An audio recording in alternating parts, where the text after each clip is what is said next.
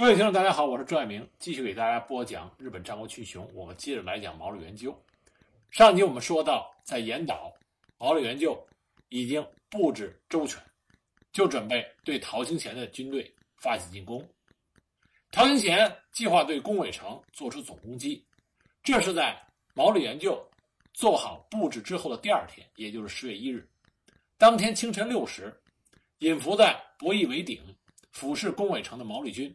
在毛利元就的一声号令之下，沿坡而下，直指位于距离塔之冈五重塔一百米外的丸山之潭的陶清贤部队的本阵。而处于塔之冈附近的小早川景隆的侧击部队也响应而起。本来也有一种说法，指陶清贤部队中的红中龙坚早就将部队驻守在博弈尾附近，以防毛利军的突袭。但是，按照毛利军的进攻路线来看，驻扎在博弈尾的红中龙间的部队一定会首当其冲。万一两队爆发冲突，毛利军又能否按照计划顺利的突袭陶清贤的本阵，这都是未知之数。所以，这种说法并不成立。毛利元就本队与小早川龙井的部队夹击陶清贤的部队，陶清贤军因为尚在睡梦之中，冷不防遭到突袭，顿时。慌作一团，加上分散在各地的其余逃军的部队闻讯赶至增援，陶军分辨不了敌我，徒增混乱。双方在宫尾城外与塔之冈之间的一片狭隘平地上交战。由于陶军人数众多，受地形所限，调动不便，又出其不意地遭到突袭，所以很快就崩溃了。陶清贤即使努力的大喊，让士兵们镇定下来，但是陷入混乱的部队争先恐后的。向着海边的大原浦逃跑，完全不受控制，极为狼狈。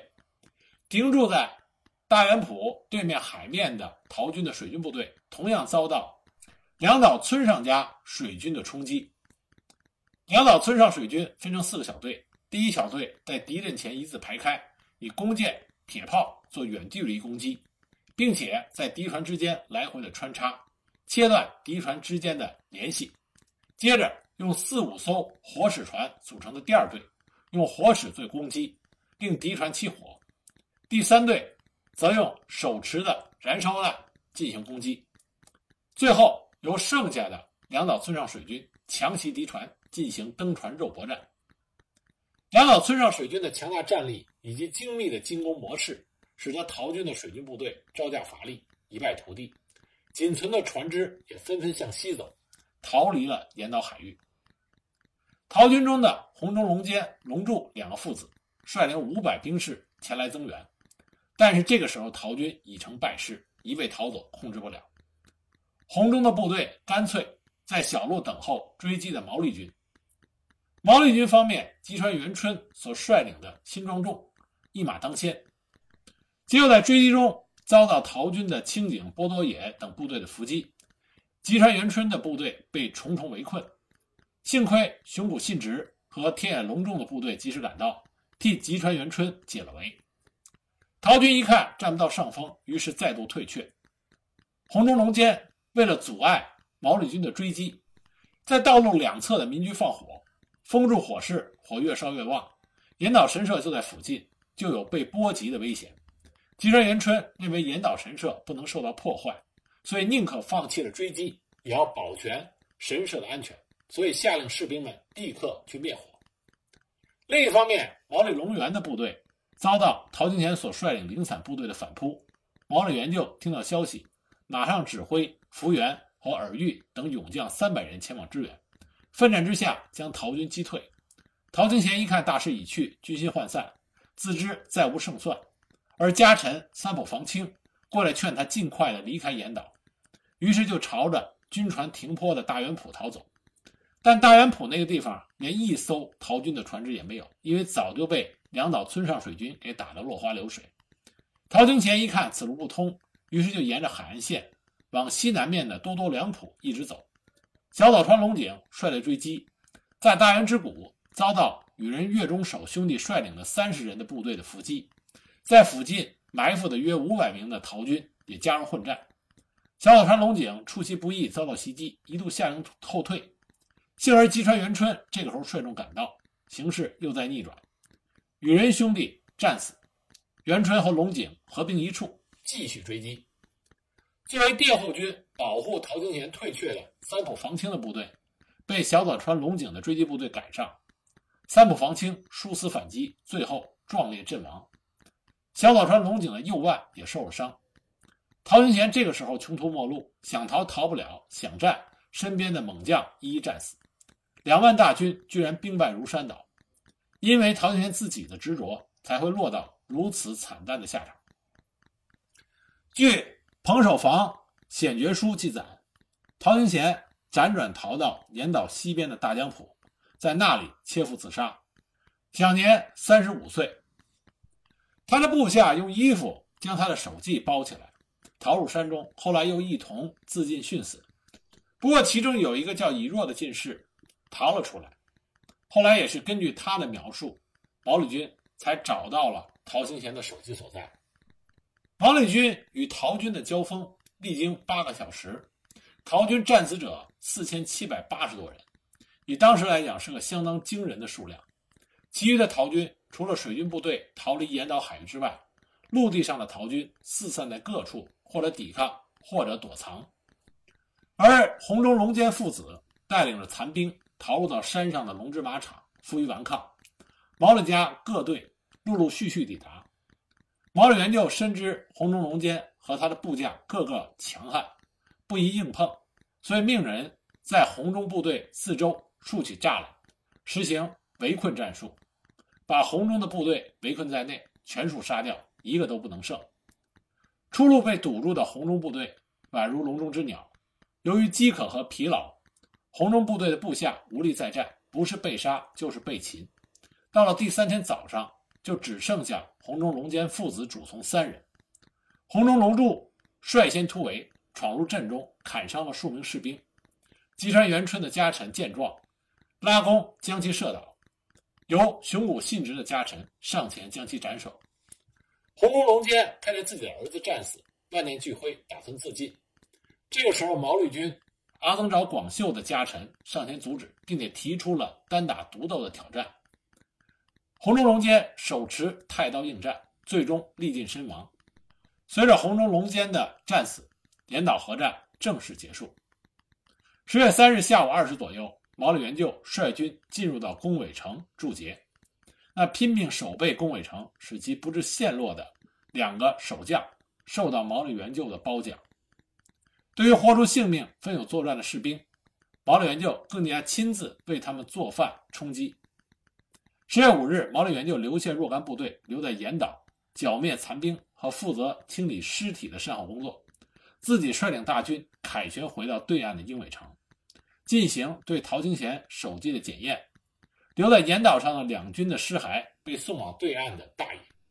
此外呢，毛利元就在岩岛神社方面。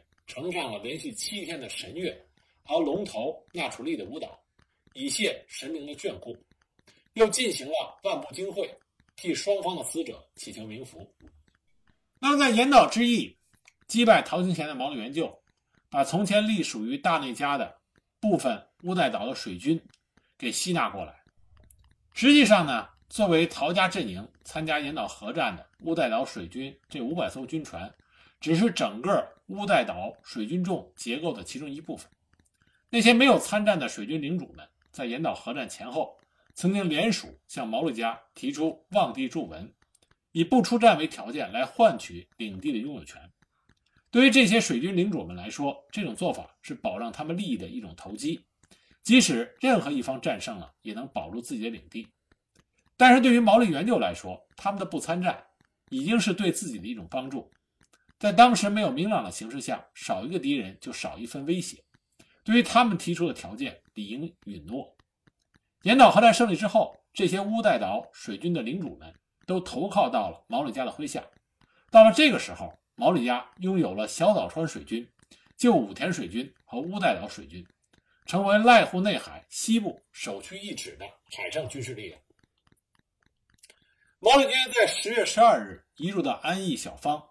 准备对大内家的全面攻击，而在岩岛合战当时，大内义长正在长门国的渡川与吉田正赖军对峙。陶行贤的长子陶长房驻守在福田若山城，他的从弟内藤隆氏则驻守在周访的右田玉城。而从安邑小方进入到周访国，必须先经过九科和都农两郡。那么九河郡的城主们在得知陶军在岩岛大败，毛利元就将要大举进攻，赶忙送出人质，向毛利元就请降。不过投降的这个城主里面有两个比较重要的城池，一个是安挂城，一个是莲花山城。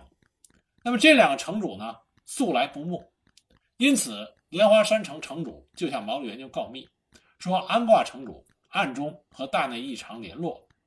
这时候刚好逮捕到了安挂城主家的使者，身上搜出了密信，并且交给了毛利元就。因此，毛利元就马上拔营，从小方移驻到河内之潭，然后命令吉川元春和小早川龙井迅速布阵。那么，吉川元春和小早川龙井率军出阵。披星戴月，连赶八公里的路，进军到安挂城之下，一鼓作气就攻下了安挂城。城主以下八百九十多人战死。就这样，九科郡大致安定。然后毛利元就就准备挥军西进，攻打西邻的都农郡。在毛利元就还没有对大内家发动攻势之前的十月五日，也就是岩岛核战结束后仅仅数天，就发生了大内家遗臣。山重府袭取了若山富田城的事件。事情是由于在大宁寺之变之后，陶行贤把弑君的罪名嫁祸到了丰前守护代山中俊的身上，然后兴兵讨伐了山中俊，在长门长兴寺一战中迫使他自尽。那么山中俊的儿子仲甫对陶行贤恨之入骨，岩岛合战，陶行贤兵败身亡。九科郡的城主们又背叛了大内家。惊闻噩耗的陶长房，一方面做成了守城的准备，一方面向大内义长请求援兵。十月五日的中午，他果然看到远处飘扬着大内军的旗帜，大约五百人的部队向着若山富田城而来。陶长房以为是大内义长派来的援军，不疑有诈，打开城门让其入城。没想到带兵的正是山中具的儿子山中辅。或日城中的山中府一声令下，五百人展开突袭，若山城的守军顿时陷入慌乱。陶长房冷不防有此一招，手下的士卒失去了控制，最终被迫弃城逃走。在逃走的路上，又正好碰上一揆作乱，于是又逃到了常会的鹿王山龙文寺，在那里走投无路的陶长房了结了自己的生命，年仅十五岁。这样陶氏一族。都葬身于此。山政府成功的袭取了若山富田城，替父亲报了仇，但他还不罢休。当他后来得知陶长房尚有一个弟弟小次郎密藏在龙王山龙文寺，就派兵到那里将其杀害。事后，山政府到位于岩国的毛利家的本镇，向毛利元就请降。毛利元就承诺归还山家的旧领地。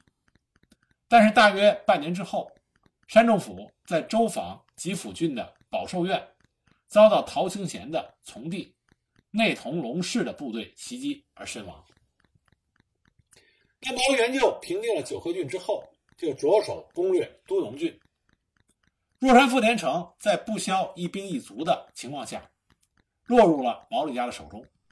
那都农郡内就只剩下须须万爪城尚未降服。城主山崎兴盛向大内义长请来了援兵，打算守城迎击毛利家。毛利元就派遣了一千精兵，随着板新五左卫门前往侦察敌情，却在接近沼城的时候，被敌军出城追击，狼狈而逃。公元一五五六年四月二十日，毛利隆元奉命率领肉户、熊谷、志道、福原等众家臣五千多的部队。在沼城外布阵，毛利隆元打算一鼓作气攻下沼城。然而此时沼城方面正好得到山口城方面派来的三千援军，加上毛利家遭到战场周边的土豪一揆的袭击，无可奈何之下，毛利军暂时撤退。退兵途中又遭到敌军的追击，损失甚大。这个须须万沼城建于一座小山丘之上，三面被沼泽所包围，敌军不易接近，故有沼城之名。四个月后的九月二日，毛利隆元再次率军攻击沼城，仍然是无功而返。经过几次进攻失败，未免战事旷日持久，影响士气，毛利元就决定亲自领兵攻击。在此之前，毛利元就派遣了家臣两个人前往丰后与大有义镇交涉，希望大有家不要给予大内家任何援助，毛利和大有两家互不侵犯。大有义镇虽然是大内义长的哥哥，但是权衡利害，认为目前不宜跟毛利家硬碰，也就顺从了毛利元就的意思，结下了不交战协定。既然大有义镇承诺不支援大内义长，形势对毛利家更为有利。不过，毛利元就始终对大友家怀有戒心，因此多次策动大友家领内的国人领主叛变，这样消耗大友家的实力。但毛利家在当地乡民的响导下，扫荡了沼城附近大内军的散兵游勇，将他们逼迫入沼城，然后又在通往山口的道路上设置守卫兵，隔绝了沼城和山口城之间的来往，以提防从山口来的大内家的援军。在这一战里，毛利元就加入了两项新的战术。第一是针对沼城周边的沼泽地带，用竹子和粗草席编成竹桥，让士兵可以容易的渡过沼泽。二是投入铁炮这种新式武器，这些铁炮呢，都是在岩岛合战的时候与陶军交锋的时候捕获的。公元一五五七年二月二十九日。毛利家对于孤立无援、苦守多月的沼城发起了总攻击，沼城守军奋勇顽抗，毛利军仍然没有能够攻克。三月二日，毛利军利用竹桥渡过沼泽，守城兵看到这种状况，大惊失色。那么次日呢，毛利军就攻陷了沼城，城主父子自尽。这时候，从山口赶来的援军江良贤宣看见沼城已失，干脆率众请降。都农郡至此平定。毛利军这一系列的攻略虽然拖延日久，给了大内家喘息的机会，但这个时候大内家人心涣散，已经不可能挽回劣势。三月十二日，毛利军进驻防府松崎天满宫，在此地防守的大力军部将朝仓弘房，听闻毛利军将至，早已经逃之夭夭，而周边诸城的守将纷纷向毛利元就请降。大内长在内藤龙氏的簇拥下，在山口市西面的高岭山深沟高垒，打算凭借着天险死守。但是内藤龙氏劝谏说：“高岭山筑城时日尚浅，城中储藏的兵粮不多，倒不如退守长门，向丰厚的大有义镇请求援军。”事实上，当时追随大内义长的士兵也不过只有两千多人。在高岭山据城自守，无异于自杀。大内义长也就听从了内藤龙氏的建议，放弃了山口，退守最后的据点长门铁山城。毛利军占领了山口，把此处的大内军残党扫除。凡人不亚于京都的山口，在大内世代的治理下，育出了多姿多彩的文化，曾是许多公卿贵族驻足的地方。历年来，虽然饱受了天灾人祸的洗礼，但是全赖人们对于文化产物的爱惜，一些极具历史价值的建筑物得以保存下来。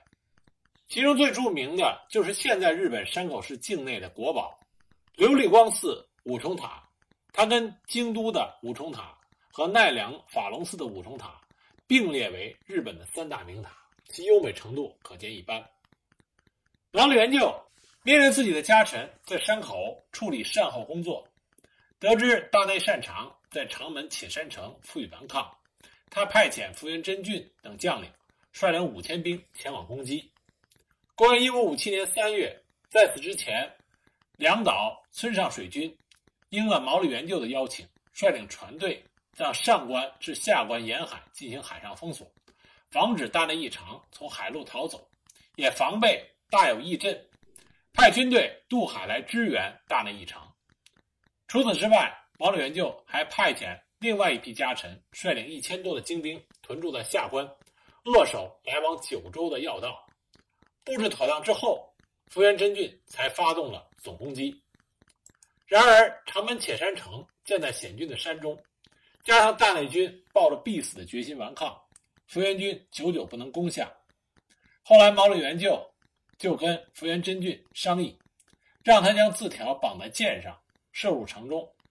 字条上大意写着：“内藤龙氏是陶清贤谋反的同谋，对这件事情我们难以允许。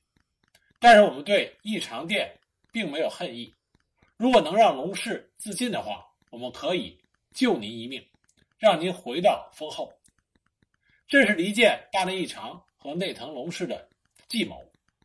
大内义长并没有上当，但是内藤龙氏心知大势已去，为了保大内义长的安全。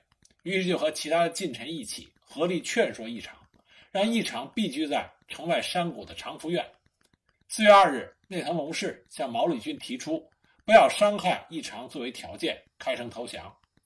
那么内藤龙氏在福原真俊派来的检验官面前举刀自尽身亡。随着内藤龙氏的死，铁山城也告于陷落，大内家最后的据点落入了毛利家的手中。这样雄居西国数百年的名门大内家正式灭亡。因为内藤龙氏提出的条件并没有得到兑现，接收了长门浅山城的福原真俊马上率兵前往长福院，迫使大内义长自尽。据《中国治乱记》记载，毛利元就曾经派遣使节前往九州，询问大有义阵是否把大内义长送回封后。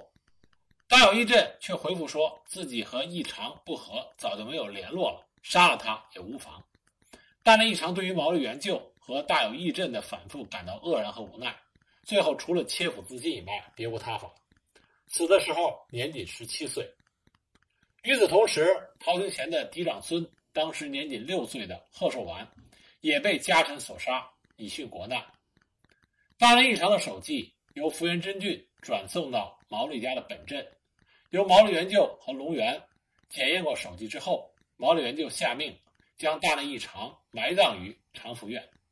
这让，毛利家花了差不多两年的时间消灭了大内家，成为了本州西部四国的支配者。这一年，毛利元就六十一岁。